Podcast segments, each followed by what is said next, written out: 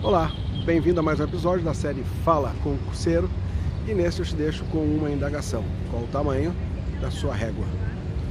Qual o tamanho da régua que você está utilizando para medir os seus objetivos e principalmente para se medir?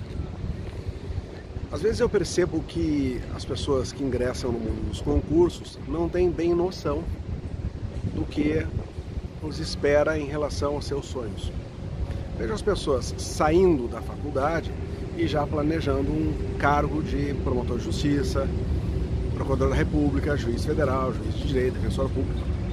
Pessoa praticamente nunca teve contato com o mundo dos concursos e já tem um plano ousado desses. E vejo os anos passando e as pessoas se frustrando, porque literalmente elas planejaram um passo maior que a perna ele não mediu corretamente o tamanho daquilo que ele estava entrando. Também tenho percebido que, invariavelmente, quando as pessoas começam a navegar por esse mundo dos concursos, elas terminam estabelecendo as comparações. Existem algumas frases que são ditas pelo marketing que são aqueles clichês utilizados também pelos coaches. Você é a média das cinco pessoas com quem você mais convive. Outra frase que se, se ouve bastante é aquela: nunca sente na ponta da mesa. Sempre seja aquele que vai ouvir. Ou seja, você sempre tem que sentar em mesas que você possa aprender mais do que ensinar mais. Nós podemos dar alguma utilidade a essas frases, só que nós temos que ter todo o cuidado para que a nossa régua não faça uma medição equivocada do nosso tamanho e não nos gere muita frustração. Às vezes, você conhece outras pessoas que já estão há mais tempo nesse mundo dos concursos ou ainda que têm uma habilidade diferenciada.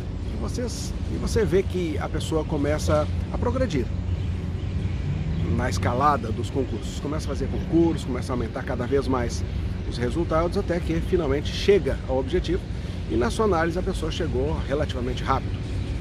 Um ano de estudos, dois anos de estudos, a pessoa chegou. E você chega à conclusão que está estudando há três, quatro, cinco anos e ainda não alcançou. E bate aquela grande frustração. Porque eu não estou alcançando se fulano, que começou depois de mim, já passou no concurso. Provavelmente o problema está nessa comparação. Cada um tem um jeito diferente, cada um tem um tempo diferente e nós não podemos nos comparar com as outras pessoas. Às vezes vejo também pessoas se comparando com outros que têm os resultados um pouco piores e aí ficam verdadeiramente se enganando. As pessoas começam a viajar juntas para fazer os concursos. Isso é bem comum depois que nós chegamos à conclusão que sonho não tem CEP, que é possível sim ser feliz no cargo desejado em outros estados, depois que se inventou o avião e o WhatsApp, nós podemos estar muito próximos das pessoas que amamos. Então as pessoas começaram a viajar para fazer concursos. E às vezes, naquele grupo, tem alguém que se sobressai e esse que se sobressai acredita que por estar na frente dos demais, ele já está melhor e por isso ele relaxa nos estudos. E aí aquele que estava com a sensação de estar pior, empreende mais esforço e termina chegando antes. Então nós precisamos ter muito bem noção do tamanho da régua que nós vamos utilizar para medir os nossos sonhos e também para nos medirmos a nós mesmos. Ou seja, com quem nós estamos nos comparando.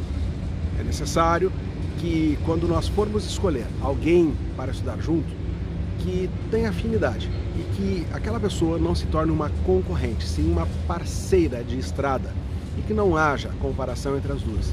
Afinal, são duas pessoas diferentes que têm as suas cargas diferentes, trazem vidas diferentes e por isso têm resultados diferentes. É muito difícil nós encontrarmos duplas, trios, que as pessoas são absolutamente parelhas que vão fazer concursos, ficam mais ou menos com o mesmo score. Sempre um vai sobressair mais que o outro.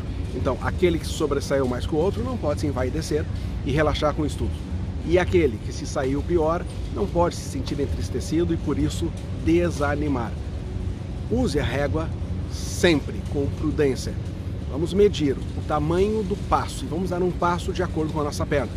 Eu sugiro sempre, você lembra, antes de sonhar precisamos comer. Antes de alcançar os sonhos precisamos colocar comida na mesa. E às vezes para colocar comida na mesa, nós vamos encontrar uns concursos que têm uma exigência um pouco mais baixa. E depois de nós termos alcançado, aí sim nós podemos buscar os nossos sonhos. Então você vai calculando de acordo com o fôlego que você tem. E também a comparação com outras pessoas tem que ser feita com muita prudência, que seja para edificar e não para uma sensação de impotência, de frustração e muito menos para se sentir maior do que os outros. E você, qual o tamanho da sua régua? Grande abraço.